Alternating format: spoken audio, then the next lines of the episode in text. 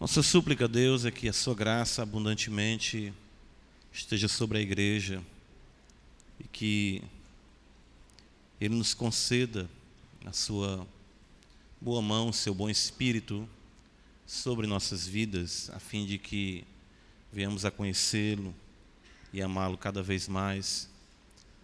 Quanto mais o tempo passe, mais aumente o nosso amor. Quanto mais o tempo passe, mais se consolide a nossa fé. Quanto mais o tempo passe, mais almejemos estar com Cristo, que é incomparavelmente melhor. Quanto mais o tempo passe, mais estejamos preparados para o dia da nossa morte. Estava lendo Eclesiastes que diz é melhor o dia da morte do que o dia do nascimento. Então, nós não podemos contrariar exatamente o que nos diz a Escritura. Paulo também nos ensina que se para ele, né, ele diz quer vivamos, ele disse para ele quer vivamos, quer morramos, nós somos o Senhor. Se vivemos para o Senhor, vivemos. Se morremos para o Senhor, morremos. Então, que Deus nos ajude e nos ensine também a nos prepararmos para esse dia. Existe a necessidade de estarmos contemplando este fato. Isso nos leva a considerar o caráter efêmero da nossa transição aqui nessa terra, esse momento em que estamos sendo lapidados e almejarmos a glória do porvir. E que Deus assim conceda isso à sua igreja, hoje numa sociedade em que valoriza cada vez mais o sucesso da perspectiva humana, eh, não consegue compreender a grandeza da cruz, ou seja, naquele instrumento de morte vergonhosa, nós temos a nossa alegria, cantamos isso. Então nós não podemos também deixar de considerar a redenção de que da morte Cristo fez exatamente este contexto maravilhoso, essa realidade de adentrarmos mais rapidamente na glória do porvir. Mais rapidamente porque muitos santos que já viveram já estão com o Senhor e ainda o Senhor não voltou. Então eles já desfrutam da plenitude da glória. Se fossem esperar ah, apenas a vinda, né? não digo apenas não porque seja algo de só menos importância, mas pela questão do caráter temporal, de aguardar ainda como nós estamos aguardando, não estariam já nesse deleite maravilhoso. Então, precisamos crer, confiar sim. E é isso que eu desejo para a igreja, eu desejo para nós, para nossas vidas, e que Deus assim seja engrandecido. Amém, meus irmãos. Convido-os para que abram suas Bíblias comigo no Salmo de número 131. Salmos, Salmo de número 131.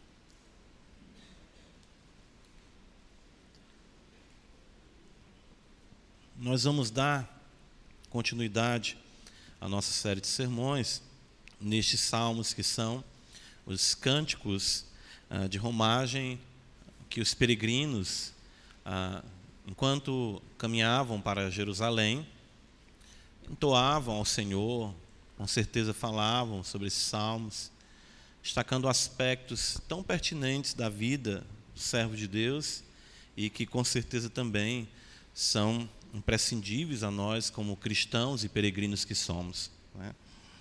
Salmo 131 diz-nos assim a palavra do Senhor Deus. Cântico de romagem, de autoria de Davi.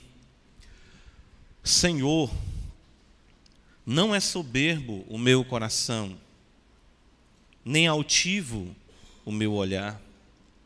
Não ando à procura de grandes coisas, nem de coisas maravilhosas demais para mim. Pelo contrário, fiz calar e sossegar a minha alma, como a criança desmamada se aquieta nos braços de sua mãe. Como essa criança é a minha alma para comigo. Espera, ó Israel, no Senhor, desde agora e para sempre. Amém. Senhor, a Ti clamamos e a Ti invocamos. Magnifica o Teu nome, torna célebre o Teu nome. Que possamos sair daqui esta noite dizendo como Jesus é sublime. Possamos sair daqui dizendo como Cristo é maravilhoso. Possamos, ó Deus, sair daqui com o nosso amor mais inflamado no que concerne a Escritura, no que concerne a buscar a Tua presença. Ó Deus, A tua voz, ela trouxe existência aquilo que não existia. E nós sabemos que a pregação é a pregação de Cristo, Ele é que é o nosso profeta. E sabemos que quando tu falas, Senhor, as coisas não se tornam possíveis, elas acontecem. Quando tu diz haja, tudo e todos obedecem à tua voz. Nós não estamos falando aqui de conceitos que podem ou não ser aceitos meramente pela capacidade humana. Não, a tua palavra, quando ela vem, ela já vem iluminando, ela já vem purificando, ela já vem destronando aquilo que é contrário à tua vontade. Ela já vem exatamente se assenhorando de nós, porque ela é a palavra de Deus, nós assim o cremos. E assim queremos recebê-la essa noite. Ajuda-nos, Senhor. Não seja meramente o aprender algumas, alguns conceitos, não. Mas sim, Senhor, a verdade, uma verdade totalizadora, toda ela seja ah, dominadora do nosso ser. Ajuda, nós precisamos aqui ser confrontados em pecados que ainda precisamos ser ah, purificados, pecados que precisamos abandonar pelo poder do Teu Espírito. Alguns dos quais ainda nem temos consciência, mas a Tua palavra é poderosa para assim fazer. Ó Deus bendito, e aqueles que adentraram aqui não conhecem o Senhor. Sim, mesmo aqueles que estão aqui semana após semana, mas ainda não tiveram, Senhor, as suas vidas tiradas das trevas para a luz. Tu és poderoso para assim fazer também. Ó Deus querido, te apieda de nós e que os nossos lares sejam fortes no poder do Espírito Santo, pelo poder transformador da tua palavra. Em nome de Jesus Cristo, nós cremos, Senhor do Espírito Santo. E assim oramos. Amém. Irmãos, qual é o mal dos males? Quando nós pensamos nos males que nos acometem, enquanto aqui estamos nesse mundo, nós poderemos e poderíamos de fato elencar muitos males que acometem a sociedade, nós também como igreja do Senhor. Mas qual é de fato a raiz de toda a miséria humana, em sua relação com Deus, em sua relação com o próximo, em sua relação com o habitat, ou seja, com a criação onde o homem está inserido. Sem dúvida alguma, todos nós vamos afirmar que o pecado é o mal dos males.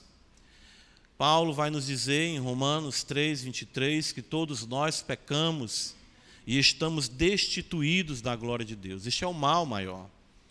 O mal não é um mal econômico, isso é consequente. Não é apenas um mal físico, não é o problema da saúde, da educação. Pelo contrário. Eclesiastes nos diz o sábio que Deus fez o homem reto, mas ele se meteu em muitas astúcias. Os puritanos costumavam tratar ah, da do mal que existe em apenas um só pecado, da malignidade do pecado e quanto mal existe em um só pecado, a pecaminosidade do pecado e o quanto isso é terrível. Prova disso é que todos nós estamos aqui nessa esfera ainda caída por conta de um único pecado de nossos pais, um único só. Tudo, tudo mais que veio, veio exatamente derivado dessa ação de rebelião contra o Senhor. Mas quando nós pensamos no pecado, agora quando pensamos no pecado, nós sabemos que o mesmo ele é a transgressão da lei de Deus. Primeira epístola de João, capítulo 3, versículo 4, João vai afirmar isso, que o que é o pecado? O pecado, então, é esse mal terrível e que consiste em transgredir a lei do Senhor Deus. Mas não somente isso. Ah, quando pensarmos no pecado, nós devemos considerar ainda mais a sua realidade em sua profundidade, em sua essência, ou seja, a sua natureza. E assim, de fato, no que ele consiste. ok? Ele é o transgredir da lei de Deus, ele é o mal dos males. De fato, o que existe de pior no mundo não é o diabo, é o pecado. que existe de pior, ou seja, que trouxe toda essa realidade caída, seja angelical ou humana, foi o pecado. E o pecado, para ser melhor compreendido, ele deve ser visto à luz da grandeza de quem foi ofendido com a prática do mesmo. Ou seja, à luz do próprio Deus. O pecado, então, ele é o insurgir-se contra o Deus Todo-Poderoso. Então, quando nós transgredimos a lei de Deus, estamos transgredindo a sua vontade. E então estamos transgredindo a, a própria a, a, soberania de Deus, estamos nos opondo. Em uma atitude louca, nos colocamos na contramão divina. E dessa forma, a essência do pecado, ela pode ser definida como uma soberba insana. Então, se você quiser dizer qual a, a essência do pecado, no que consiste o pecado, ele vai exatamente ser caracterizado pela soberba, pela arrogância, pelo insurgir-se contra Deus e o rivalizar, veja que absurdo, contra a vontade do Deus Todo-Poderoso, se colocar acima de Deus ou na arrogância pretendida no Éden, ser no mínimo igual a Ele. No mínimo, porque a proposta é: sereis iguais a Deus. Mas quando Satanás diz isso, ele diz: vocês vão ser melhor do que esse Deus, porque esse Deus ele não está de fato sendo verdadeiro com vocês. Essa é a essência do pecado. Soberba. Essa é de fato a sua essência. A sua malignidade consiste exatamente nisso quando nós falamos em Satanás, falamos do diabo, nós exatamente entendemos a realidade de ah, quando pegamos textos na Escritura que destacam exatamente a sua ação em, em uma espécie de arremedo divino, ou seja, de imitar a Deus. A própria, o próprio texto do Apocalipse nos mostra isso, o dragão, a besta que emerge do mar, a besta que emerge da terra, um triunvirato maligno, um arremedo da Trindade, e de que ele vai marcar aqueles que o seguem na sua testa, na sua mão direita, e isso é um arremedo do que está em Deuteronômio, que a palavra do Senhor está ah, em nossa testa, em nossas mãos, significando que Ele controla os nossos pensamentos e as nossas ações, o nosso Deus por Sua palavra e o maligno em seu arremedo. Ou seja, existe isso no maligno de querer ser igual a Deus, de querer ser maior do que Deus, e isso foi o que exatamente Ele semeou com o nosso consentimento em nós. Nós queremos ah, ser iguais a Deus e de fato estarmos acima, porque quando nós pecamos, nós dizemos, Deus, com licença, não é nem com licença, é, com todo o temor e reverência, como se dissesse: Deus, saia da minha frente, porque esta é a minha vontade, é isto que eu vou fazer, independentemente do que a tua palavra me diga. O pecado consiste, na sua essência, em soberba. E Davi compreendeu isso. Davi compreendeu isso e nos presenteou com essa concisa, porém profunda compreensão do pecado e a sua essência, ou seja, a soberba. Este, uh, Spurgeon dizia que este é um dos menores salmos a serem lidos, mas o mais longo a ser compreendido. Porque ele trata exatamente com a essência do pecado e daquilo que nos assola como pecadores que somos. Davi assim nos ensina aqui que mesmo como peregrinos, nós, crentes que são regenerados, devem manter vigilância quanto a este temível, quanto a este terrível mal que ainda reside em nós. Certo? Então, é, é um fato que todos nós temos que compreender. Não existe ninguém aqui hoje, nesse templo, ou no berçário, se estiver nos ouvindo, ou nas dependências da igreja, que não tenha em si este mal lhe assolando em uma proporção menor ou maior. Nós somos, se não tivermos cuidado, soberbos. E de fato, nós nos comportamos de forma soberba e assim nós ofendemos a Deus e entristecemos o seu Santo Espírito. Então é importante que nós consideremos isso. Eu lembro de certa feita, o pastor Cleito falando disso, parece que ele foi falar com alguém e alguém falou para ele sobre soberbo, o senhor não é soberbo? Não, ele disse assim, eu sou, mas a minha soberba está sob domínio, está dominada. Diferente da imaturidade que vai caracterizar aquele que se estriba e que exatamente vive conduzido por sua soberba. Então é um fato isso.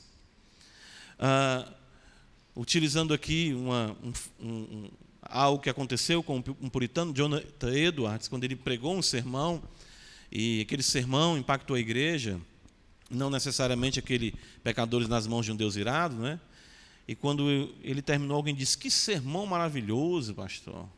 E ele disse: Satanás me disse isso antes de eu descer do púlpito.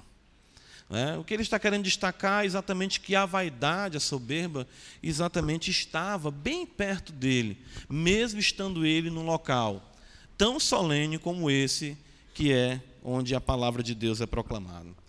Vamos observar então essa profunda, porém é breve, porém profunda anatomia de Davi quanto à soberba, bem como também a solução que ele encontrou bíblica para lidarmos com a mesma. Salmo 131, observa comigo. Davi vai destacar para nós alguns, ah, e de fato eu creio que bem abrangentes, a maneira como a soberba ela atua em nossa vida. Mas em primeiro lugar, Davi vai destacar que a soberba ela é abominável ao Senhor. Salmo 131 ele diz para nós: Senhor, não é soberbo o meu coração. Davi se volta, veja comigo, exatamente para aquele que ele sabe que vai ter a maior ojeriza e repulsa pela soberba.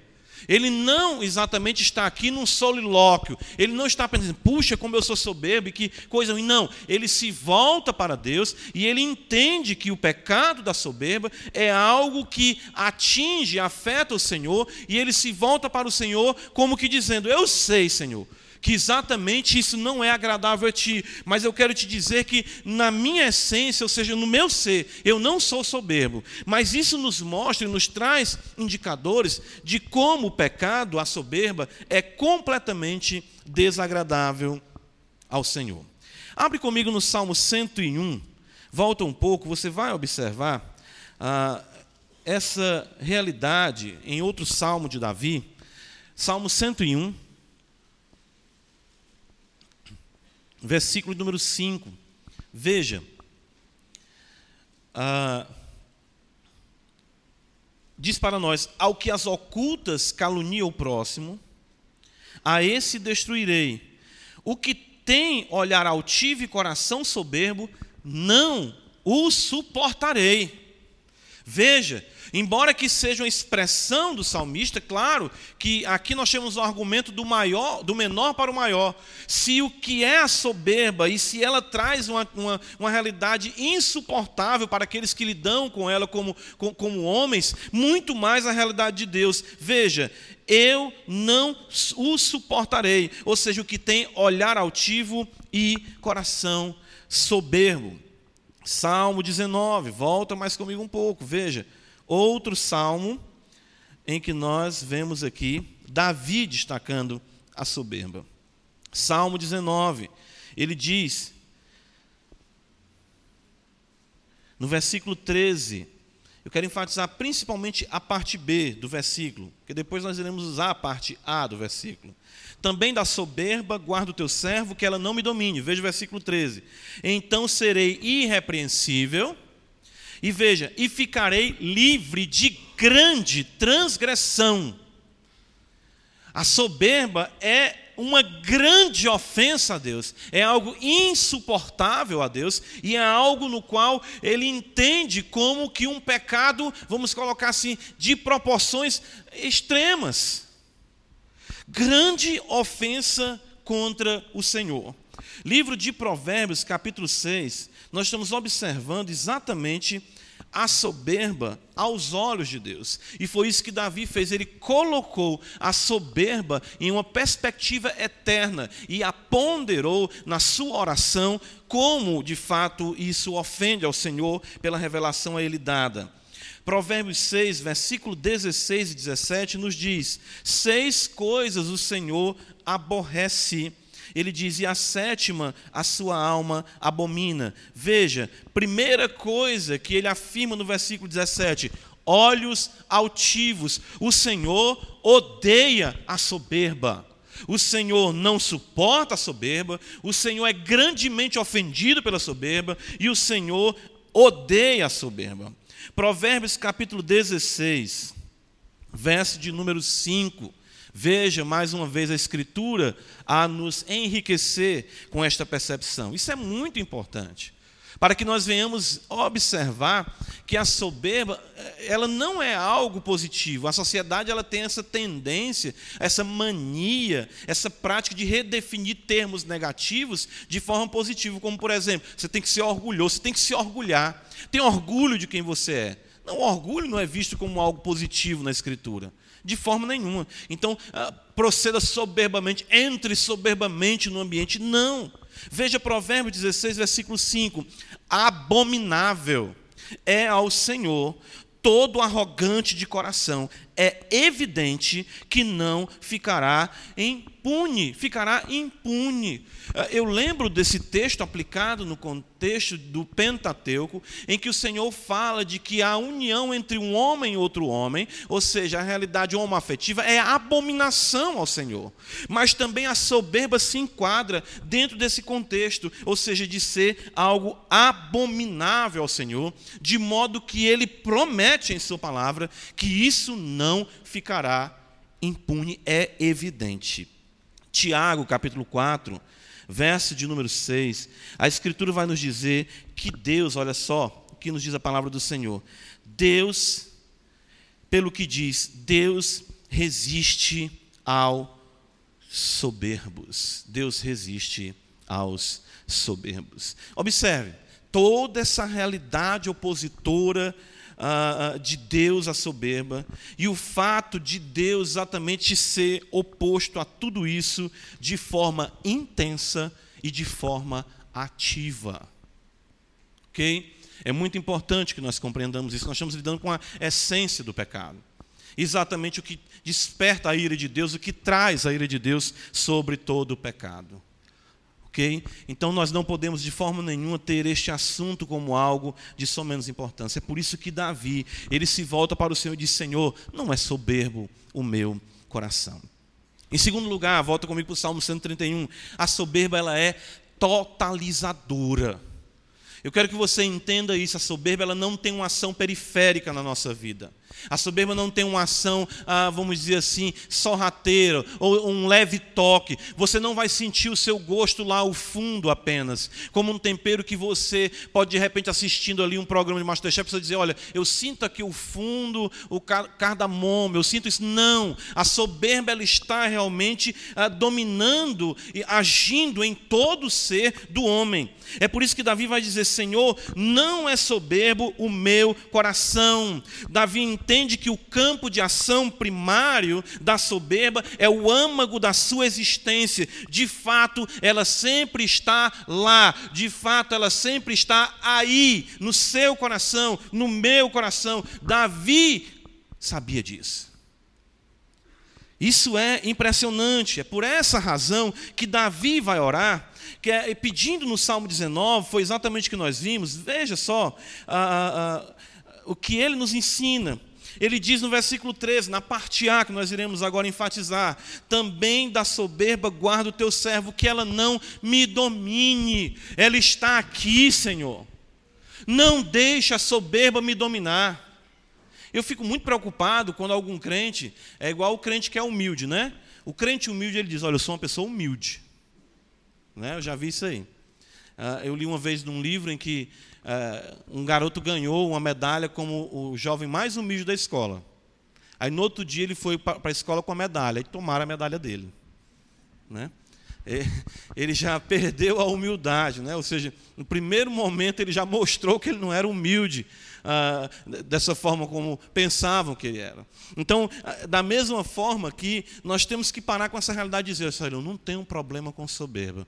Eu sou uma pessoa muito simples, eu sou uma pessoa realmente muito tranquila, eu não almejo essas coisas. Nós temos que ter cuidado com isso. Quando Davi fala exatamente que o seu coração não é soberbo, ele não está querendo dizer que ela não está no seu coração, ele está querendo dizer que ela não o domina, porque ela tem esse caráter realmente dominador e totalizador da essência do homem. Ela não simplesmente quer uma parte da nossa vida, ela quer reinar em nossa vida, exatamente traçar os ditames de como nós devemos proceder. E isso é grande ofensa contra o Senhor, isso traz resistência da parte do Senhor, isso traz abominação da parte do Senhor e inevitavelmente, é evidente, diz a Escritura, que isso não ficará impune. Volta comigo então para o Salmo 131. Ah, perceba, Davi vai caminhando e destacando exatamente isso. Essa relação eh, para com Deus, essa ofensa, essa, eh, essa realidade terrível, o quanto ela é sutil, ela é lisa, ela se esconde no nosso coração. E nós sabemos, conforme diz o profeta Jeremias, no capítulo 17, versículo 9, que enganoso é o coração e desesperadamente corrupto. Ou seja, perceba isso, e, e, e Jeremias diz: quem o conhecerá? Então a soberba ela encontrou o local ideal para exatamente se maquiar, para exatamente se camuflar. E a semelhança de um camaleão, ela se porta de forma humilde, ela se porta de forma gentil, ela se porta de forma cordial, mas ardendo, inflamando, achando-se e considerando a si mesmo maior do que tudo e do que todos.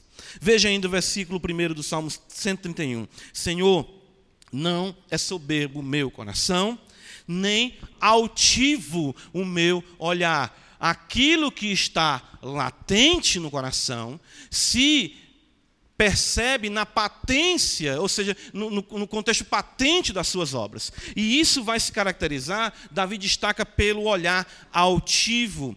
E o olhar altivo, ele vai ter aqui ah, duas realidades importantes. Uma, na questão da ambição, da realidade da cobiça, do olhar que vê e sempre quer mais. A casa maior, o carro melhor, mais dinheiro, mais mulheres, mais poder, tudo aquilo que ele vê exatamente destaca que o seu coração não é conformado às coisas humildes não necessariamente que as coisas em si, tirando, claro, a ilegitimidade que nós falamos do adultério, de se crescer, de se ter algo na vida, como resultado de um trabalho honesto, em que Deus é glorificado quando a pessoa percebe que o Senhor é dono da sua renda. Mas eh, aqui o que o texto destaca para nós, desse olhar altivo, é exatamente o olhar que se ergue sempre buscando mais, porque entende que merece mais. Rapaz, eu olho para ti eu vi isso muito na minha família. Um rapaz desse, uma moça, uma moça dessa, bonito, bonito, falar, ah, não pode estar aí, eles têm que, ele tem que estar por cima. Aí, biblicamente, Deus te fez para ser cabeça e não cauda. Recebe a tua vitória, né? Então, isso é, é, é como se traduz a soberba. Ou seja, com um olhar altivo de sempre buscar algo mais. E também com a realidade da própria pedância. Ou seja, você olha para as coisas e quer aquelas coisas porque são grandes, e também com a pedância. Ou seja, você olha para baixo e considera os outros inferiores a você.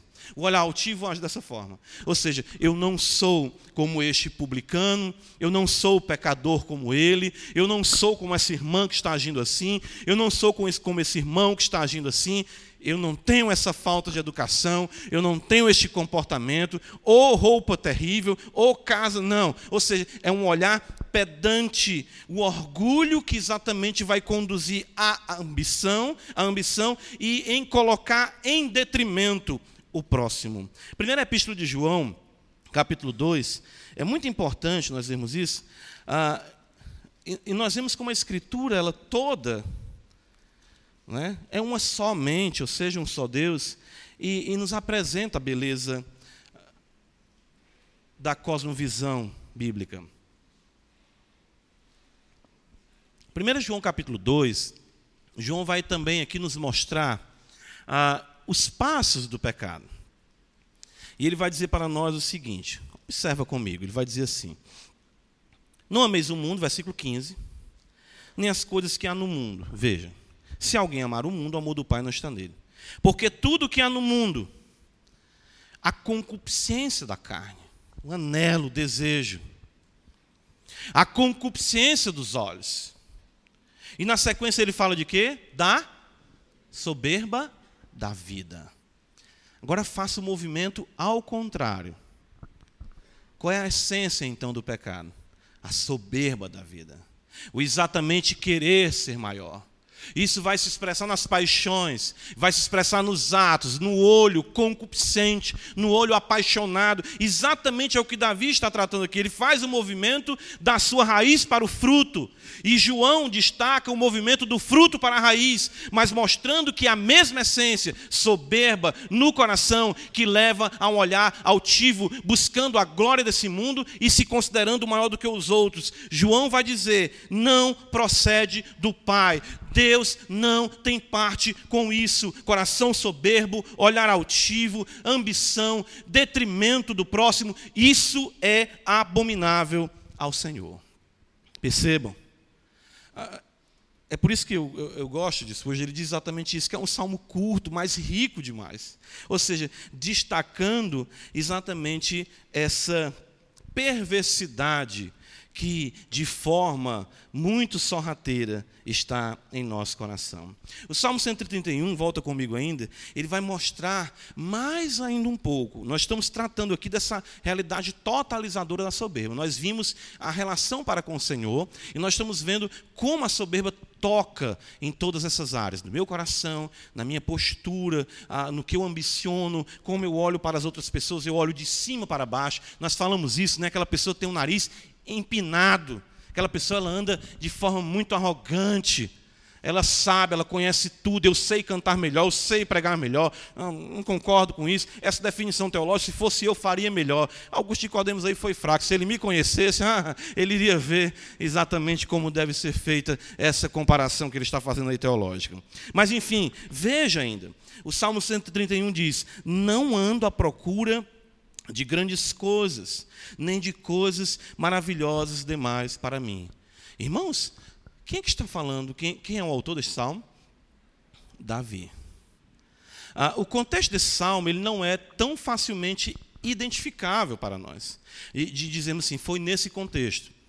Mas, se nós observarmos ah, o fato da maturidade de Davi na composição desse salmo, nós iremos entender que nós temos um Davi bem mais maduro do que no princípio ah, da sua vida, ou seja, na sua caminhada com Deus. E Davi, com certeza, já era rei. Talvez ainda não fosse rei de fato, mas era rei de direito.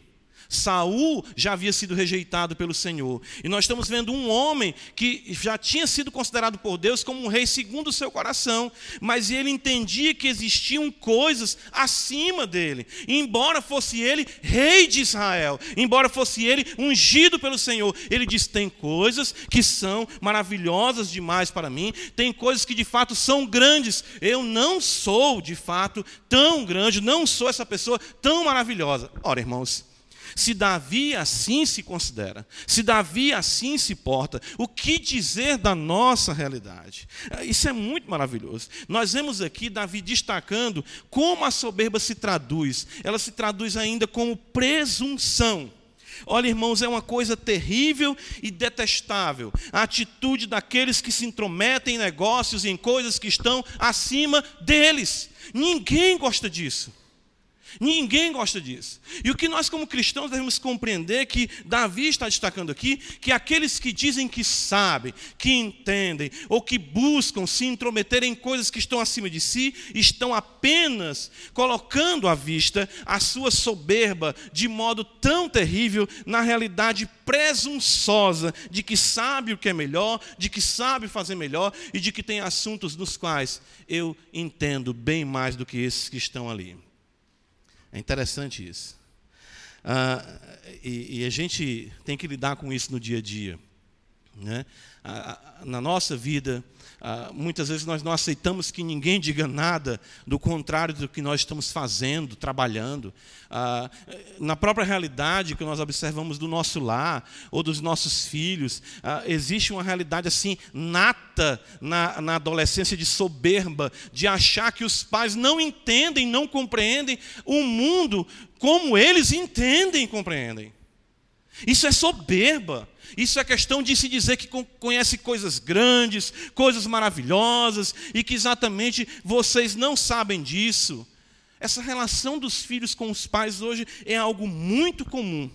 E o lamentável é que os mesmos se acham grandes, não existem as circunstâncias ou contextos que inibam o soberbo. Né? Às vezes a gente diz assim, pô, eu gosto dessa pessoa, ela não teme de nada, é, é, ela não teme nada, não teme ninguém, ela enfrenta tudo. Se for para falar, ela fala, se for para ir. Eu, comigo é assim, tem isso não, tem ninguém melhor do que eu. A gente diz, isso é uma virtude. Não, isso é soberba.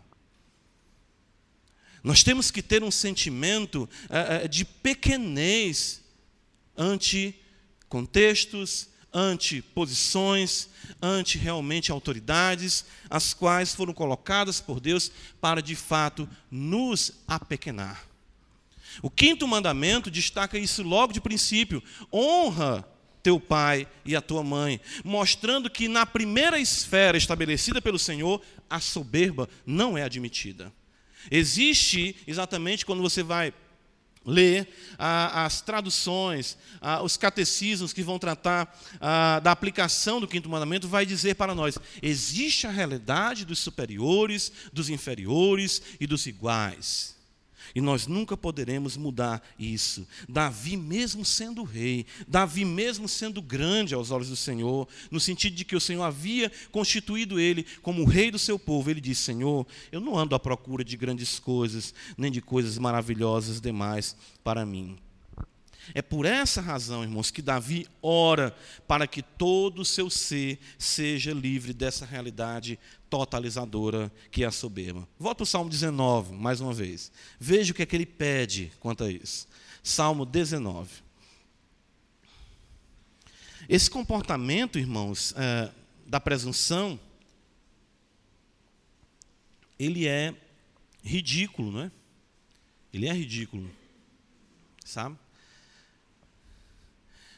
Eu lembro, se você já tiver lido o livro, enquanto você abre no Salmo 19 as Crônicas de Nárnia, e você observa, não lembro qual das histórias, mas havia um ratinho chamado Hip Chip. E ele era muito né, hábil, ele não aceitava. Oi, quem está chamando quem de rato? E, e já combatia aquilo tudo. E, e, o que é interessante é que Lewis, no livro, faz que aconteça algo com ele bem humilhante. O que acontece com ele? Ele perde o seu rabo. Ele perde o seu rabo. O rabo dele é cortado. O rabo dele ele ficava. Quem assistiu o filme até via que ele ficava sobre o seu rabo, agia, prendia-se com o seu rabo. Ele tinha uma habilidade, uma destreza, se achava alguém. Não é, não é porque eu sou pequeno. Pensa o quê? Nos menores frascos, frascos estão os melhores perfumes, né, irmãs? Então, está pensando que eu sou pequeno, mas eu sou grande. Né? E quando é que o rabo de Hip Chip volta para ele? Quando ele está prestes a adentrar na perfeição de Nárnia. Ele olha e vê, seu rabo é entregue a ele novamente. E isso destaca exatamente a presunção a qual Deus corta em nossa vida, para que nós compreendamos que no céu não há lugar para arrogantes. Salmo 19, versículo 13 diz: Também da soberba guarda o teu servo, que ela não me domine. Então serei irrepreensível e ficarei livre de grande transgressão. Veja, as palavras dos meus lábios, o meditar do meu coração, sejam agradáveis na tua presença, Senhor. Olha, ele se reporta: Senhor, meu fundamento, rocha minha, meu Salvador, redentor meu. Eu preciso entender isso para que eu não venha ser presunçoso, que sem Deus eu sou exatamente uma pessoa desgovernada, eu sou uma pessoa instável e uma pessoa perdida. Ajuda-me, Senhor, para que a tua soberania ela venha exatamente permear o que eu falo, o meu coração, e que eu venha compreender que tu és dono da minha vida, tu és a minha rocha e tu és o meu salvador. Isso vai me guardar de toda a soberba. O que Davi fez então?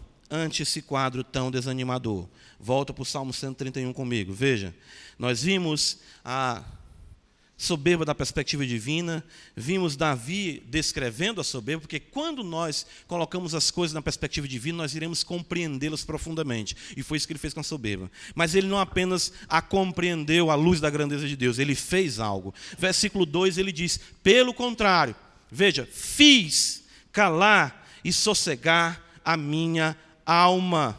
Isso denota uma ação consciente e necessária. Davi aqui então, ele trabalha com a sua alma, ele exatamente vai fazer ela se aquietar e ele vai dar exatamente nela um cala-te, né? Como a gente diz. Ele vai calar a sua alma, ele vai sossegar a sua alma, ele vai dizer para ela que ela não pode ser dessa forma. Ela não pode exatamente ser altiva, ela não pode ser presunçosa, ela não pode de forma nenhuma se considerar alguém, ou mesmo considerar a soberba como algo pequeno ante a gravidade da mesma, à luz da divindade, ou seja, do Senhor, que é o único que é soberano, Rei dos Reis e Senhor dos Senhores. Então, irmãos, isso é muito importante porque nós temos a tendência de dizer assim: Senhor, não é? veja, Davi ele diz: ah, não é soberbo o meu coração, ele, ele leva isso em oração, mas ele não apenas ora, ele age. Ele reconhece que em determinada área ele é soberbo, ele reconhece que a soberba precisa ser calada, a soberba precisa ter alguma força contrária a ela, e isso tem que partir do próprio que está sendo assolado por ela. Então ele diz: Fiz calar e sossegar a minha alma. Ele não fica naquela questão, não, Deus vai me transformar. Eu sei que as pessoas não gostam de mim, mas é o meu jeito de ser. Eu não tenho culpa se eu sou chique. Eu não tenho culpa se eu destilo a França na minha maneira de ser. Eu não tenho culpa se quando eu ando parece que os holofotes estão sobre mim. Pastor, eu sou assim mesmo. Não de forma nenhuma. Certo? Ele diz que vai fazer calar e sossegar a sua alma. E isso é importante para que nós venhamos a compreender. Ah, eu lembro do Dr. Lloyd Jones, quando ele trata exatamente de nós sermos uma nova criatura em Cristo, e observando o texto de Efésios, capítulo 4, que quando Paulo fala no capítulo 4 que nós somos novo homem criado em justiça e retidão, procedentes da verdade, ele não diz ore para deixar de mentir. Paulo diz aquele que mentia, o que, que ele fala? Não minta mais. Aquele que furtava, não furte mais. Agora faça o quê? Trabalhe. Ele não diz, vá, vá fazer uma terapia, vá tentar uh, trabalhar com essa sua soberba, essa sua arrogância, para como psicólogo, para tirar de você essa mania de grandeza. Não. Combata isso, porque você sabe que isso está dentro de você. Não tem como você não considerar essa realidade, a não ser que tão pouca luz exista em você. E isso já nos leva a uma situação mais complicada e perigosa. Versículo ainda de número 2, Davi mostra como ele agiu nesse contexto para com a sua alma. E ele usa uma ilustração muito bela, é interessante, mas bela quando nós lemos, dolorosa para a mãe e para o filho que sabe o que isso é. Como a criança desmamada se aquieta nos braços de sua mãe, como essa criança é a minha alma para comigo. O que é que Davi está dizendo? Ah, no contexto uh, judaico, o desmame de uma criança levava bem mais tempo. E isso tornava o desmamar algo difícil. Mas as mães que aqui estão, os filhos não vão lembrar disso, provavelmente, sabem o quanto é difícil desmamar uma criança e de como ele observa a mãe e unicamente os seus seios como fonte do seu conforto, do seu consolo e da sua alimentação. Existe uma realidade até mesmo de que a mãe se cansa e se vê literalmente sugada em todos os sentidos, porque não há um momento em que aquela criança não chegue perto dela e sinta o seu cheiro e já queira ali mamar. As mães aqui sabem disso. Né? Eu vejo os bebês, os menores que são, uh, coloca ele aqui, ele pode estar dormindo. Ele chegou perto da mãe, ele já vai. Opa! Né? Ele já quer o leite, ele já quer o peito da mãe o consolo, enfim, aquilo que, que traz para ele conforto e segurança. Davi diz que é, é, a sua alma era como essa criança. Ela tinha que ser atendida na sua paixão, na sua vontade, e isso, claro, ele está destacando a sua soberba.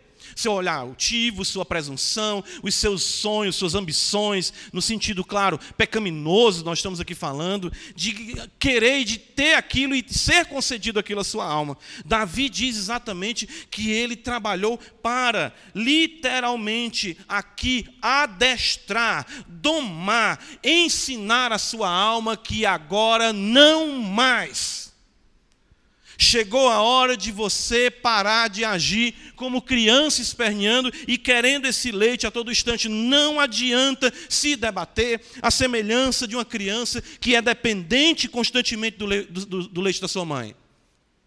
É isso que Davi diz. Veja só, como criança desmamada se aquieta nos braços de sua mãe, aqui ele já mostra o resultado, mas aquela mãe sofreu para dizer não para aquele filho, e, e, ver o seu filho chorando, e ver ele se agarrando em sua camisa, em sua roupa, e pedindo com aqueles olhinhos, né? aqueles olhinhos de, de gato de botas, né? pedindo peito, dizendo: Não, mãe, peito, leite, você, hum, o que, que eu faço? Eu não suporto isso. Não, então, Davi diz: Assim eu fiz com a minha alma. Ela argumentou, ela chorou, ela esperneou, ela se debateu, e eu disse: Não mais.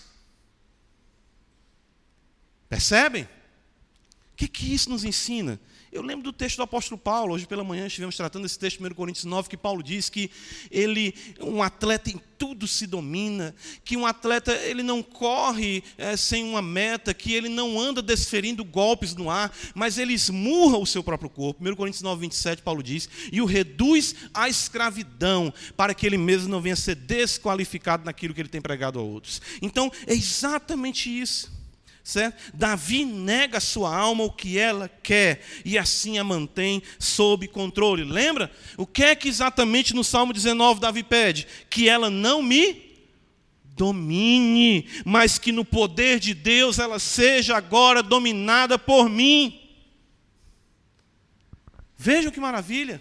Então nós necessitamos dessa ação positiva, intensa, de calarmos e sossegarmos a nossa alma. E aí nós poderemos olhar para ela, agora nos braços de sua mãe, a figura é essa, veja só, como criança desmamada, ela não mama mais, se aquieta nos braços da sua mãe, como essa criança é minha alma para comigo. E aqui Davi quer dizer exatamente que aquela criança agora vai para o colo da mãe e não tem aquela paixão mais. Ela não tem mais aquele espernear-se, aquele se debater, não. E Davi destaca isso, claro, na sua relação para com Deus. Eu não me volto agora para Deus unicamente querendo que Ele me dê o que eu quero. Isso é arrogância, isso é soberba. Exatamente como os teólogos da, da, da teologia da prosperidade ensinam: ah, eu não aceito isso, não é justo, exige seus direitos. Pelo contrário, eu descanso e me deleito apenas no prazer de contemplar aquele rosto ah, terno e carinhoso que me ama e me protege. E não vejo ela simplesmente como uma fonte de alimento, mas sim como uma fonte de conforto. Ou seja, a mãe nega para mim o seu leite para que eu possa entender que ela se doa para mim, não apenas no seu leite, mas em toda a sua vida. Então nós temos que ensinar isso à nossa alma, nós temos que adestrar a nossa alma, nós temos que treinar a nossa alma, nós temos que vê-la se debater não adianta simplesmente dar chupeta para a alma, né? vai ser outra luta para tirar a chupeta também da criança, mas sim apresentarmos a satisfação plena em Deus. Para nós concluirmos, irmãos, qual foi o instrumento, vamos dizer assim, que Davi usou nessa sua luta na sua alma? Veja o versículo de número 3 comigo, observe. Ele diz: Espero a Israel. É muito comum o salmista a personalizar a sua atitude como a atitude da nação. Ele diz: Espera Israel no Senhor desde agora e para sempre. Irmãos, qual é a arma poderosa nessa nossa luta contra a soberba. Essa soberba que Deus abomina, essa soberba que Deus se opõe a ela, essa soberba que nos faz pessoas de, de olhos altivos, de ambições, ah, de desdém para com o próximo, de presunção, essa soberba que se debate dentro de nós. Qual é a arma que exatamente Deus nos dá para que nós venhamos a vencer? E aqui nós temos exatamente a esperança a esperança é um golpe fatal na soberba. É um golpe fatal na soberba. Veja que Davi diz: espera no Senhor. Os cânticos hoje foram, eu estava dizendo, rapaz, encaixou aí de uma forma maravilhosa, né? esperar no Senhor, o Salmo 115, o Senhor está no céu, e outros cantos que nós vimos aí, sossegai, não é? Então isso mostra é, exatamente isso que nós temos aqui, o nosso último ponto, bem enfatizado ah, ah, no que cantamos anteriormente. Ou seja, ah, isso destaca dependência e confiança no Senhor. Foi exatamente onde os nossos pais caíram. Veja, eles não confiaram no Senhor. Eles não dependeram do Senhor, mas soberbamente decidiram seguir o conselho do maligno e fizeram o que agradava, o que agradava aos seus olhos e agiram presunçosamente ao ponto de quererem ser iguais a Deus. O que é que Davi, de fato, o que é que Adão e Eva deveriam ter feito? Esperar no Senhor. Deus disse: Não coma desta árvore. Mas por que, Senhor, me explica isso? Não que você está querendo? Coisas grandes demais, eu não tenho que lhe dar razão, porque eu não quero que você coma dessa árvore. Ele até diz, no sentido negativo, se você comer dela, você vai morrer. Mas por que, que o Senhor esconde? Não, não estou escondendo. Confie em mim. Espere em mim. Descanse em mim. Isso mata toda pretensão de soberba, de arrogância. Nós anulamos essa atitude que faz com que venhamos nos insurgir contra Deus, mas sossegamos no Senhor, e isso não apenas num momento ou no outro. O versículo diz, versículo 3 diz: "Desde agora e para sempre". Essa é uma atitude que nós precisamos ter, a esperança em Deus, que irá minar essa soberba em nosso coração, não somente agora, não somente amanhã, mas em todos os dias que estivermos aqui nesta terra. Porque todos os dias em que estivermos aqui nessa terra, a soberba de forma latente estará em nossos corações. E nós não podemos de forma nenhuma dar o que ela quer, fornecer o que ela precisa. Como Paulo diz, nada disponhais para a carne e as suas paixões. É exatamente isso. Não nutra, não alimente a soberba, dando o que ela quer. Salmo 62, abre comigo a escritura. Vamos ver aqui algumas referências que nos vão fazer é, compreender essa relação ah, da fé com a esperança, a confiança em Deus, a espera em Deus, e, e que anula a soberba. Veja o Salmo 62, versículo de número 5, nos diz assim: Somente em Deus, ó minha alma, espera silenciosa, porque dele vem a minha esperança. Veja, calar e sossegar a alma. Como é que eu calo e sossego a minha alma? Ela espera no Senhor. Isso aí mina a soberba, mina a arrogância, faz com que venhamos a ficar quietos. Amém, Senhor. Sim, Senhor.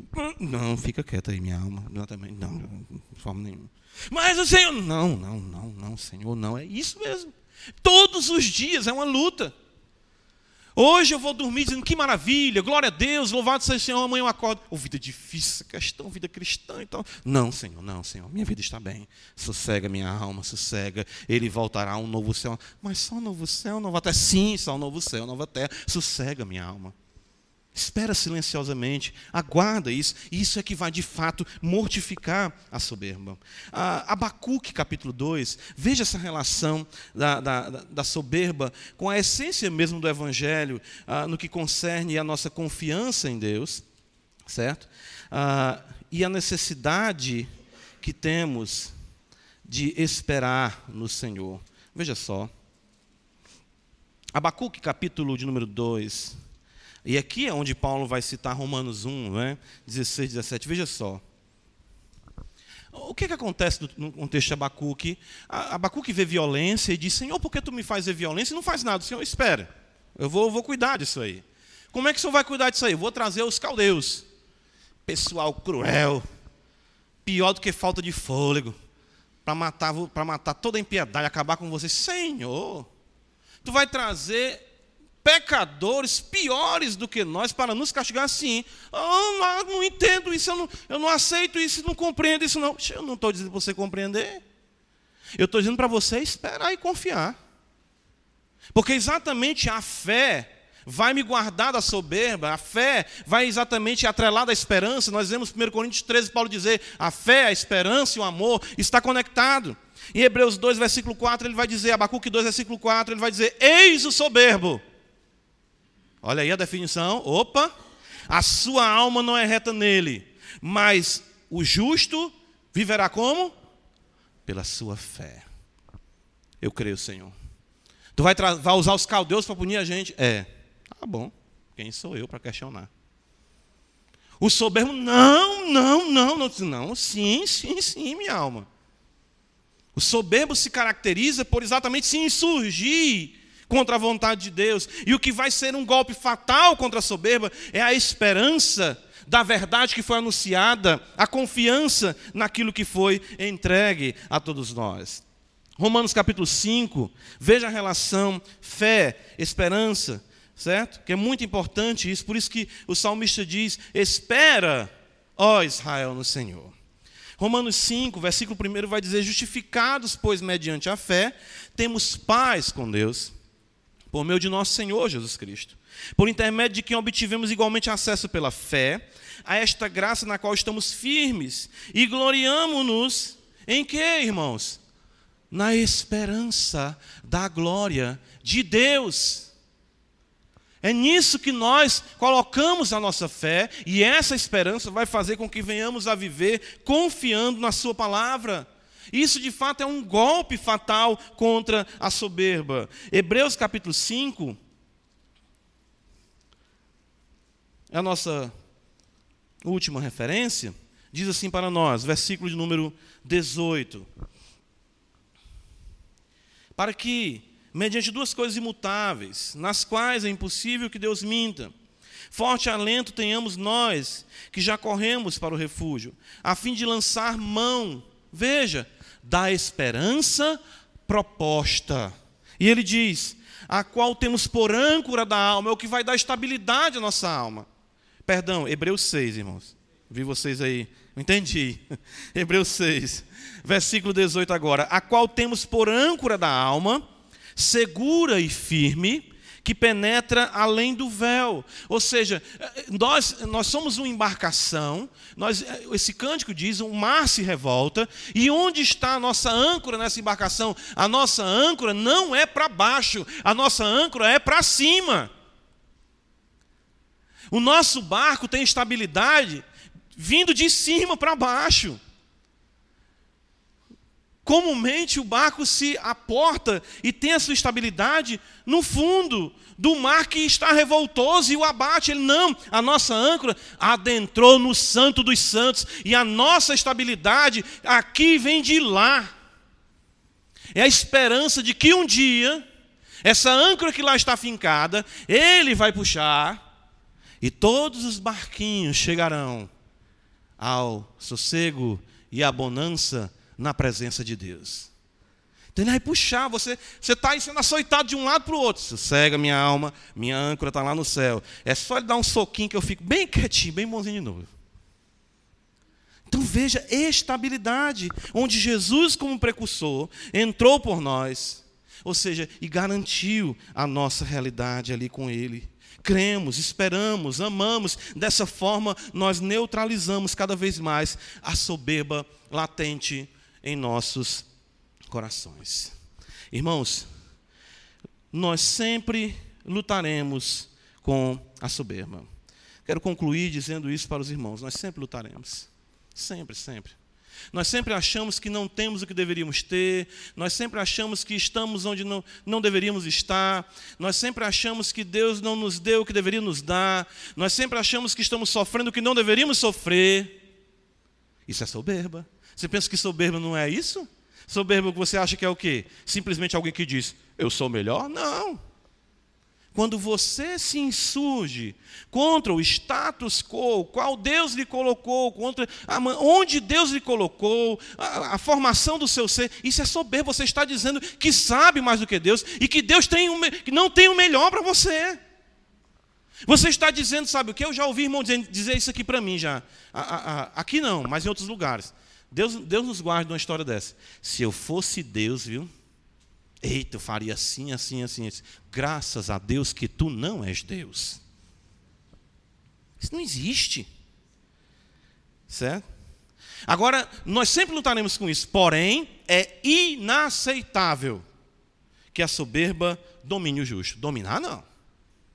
Tanto que essa é a oração que Davi faz ao contemplar a Escritura, mostrando a soberba no seu coração. Senhor, que ela não me domine. Jamais isso. Nós, como cristãos, não vamos deixar a soberba ser a senhora de nós. Devemos condescender com as coisas humildes. E sempre acharmos o próximo degrau algo maravilhoso de nós, algo maravilhoso demais para nós, e não simplesmente como que eu tenho potencial para isso, não de forma nenhuma. Jesus reprovou isso quando ele disse: "Quando tu fores convidado para um local, senta-te onde? No último lugar, para que o dono da casa veja, né? E te chame lá para frente. Porque se tu sentar lá na frente, ele vai chegar assim: "Meu amigo, minha joia, aqui tem dono, não é você não, vai lá para trás". Aí envergonhadamente você vai: "Ih, rapaz. Desculpa aí pela vergonha que eu me fiz passar, né?" Então hoje nós temos esse sentimento de dizer, não, arrojado, eu, estou à frente. De forma nenhuma. Nós temos que parar com essa mania de grandeza. De acharmos que nós devemos estar num lugar melhor do que nós estamos. De acharmos que Deus deveria nos revelar mais da sua vontade. Quando Deus diz, as coisas encobertas pertencem a mim e as, a, e as reveladas pertencem a vocês. Vamos parafrasear esse versículo no cearês. O que é que você quer metendo o seu nariz onde você não é chamado, meu amigo? Cuide da sua vida, que até o que eu lhe revelei você ainda não fez nada. Ainda fica querendo questionar os mistérios, os arcanos, os segredos de Deus. Nós temos que condescender com as coisas humildes. Colocar a mão na boca, joelho no chão. Senhor, me guarda, graças te dou, porque tu me revelou a tua vontade. Eu ouvi uma expressão antigamente, minha avó dizia isso: Fulano tem um rei na barriga, tem gente que é assim mesmo. Né? Isso não pode de forma nenhuma. Eu não quero ter o rei na barriga, eu quero ter o rei sobre a minha vida. Andar humildemente. E Miqueias vai dizer isso: o que é que o Senhor pede de ti? Que tu andes humildemente com o teu Deus. Que tu tenhas uma atitude humilde e que você se empenhe para combater essa pedância que é nata a você e a todos nós.